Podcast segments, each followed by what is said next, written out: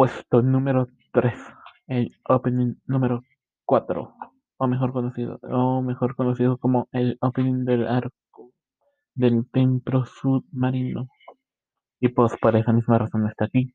Fuera de que su música y su video combinan perfectamente, pues es que también su, su arco es buenísimo.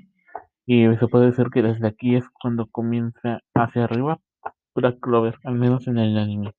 O así lo sentí yo. Y pues, ¿qué puedo decir? Mostrándonos la verdadera forma de Grey, el ataque combinado de Luke y Magna, cosas que hay al espectador se les spoilean ahí en, en, la cara y uno no se da cuenta hasta que ve la saga, que, bueno, el largo, que para mí, en mi opinión, es mi favorito. Y pues sin nada más que decir, aquí está el puesto número 3.